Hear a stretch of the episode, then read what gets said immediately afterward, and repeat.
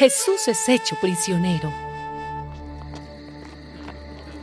Los soldados de la tropa, con su comandante y los guardianes judíos del templo, arrestaron a Jesús y lo ataron.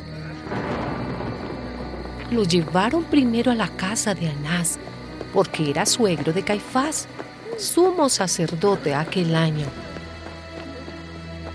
Este Caifás era el mismo que había dicho a los judíos que era mejor para ellos que un solo hombre muriera por el pueblo.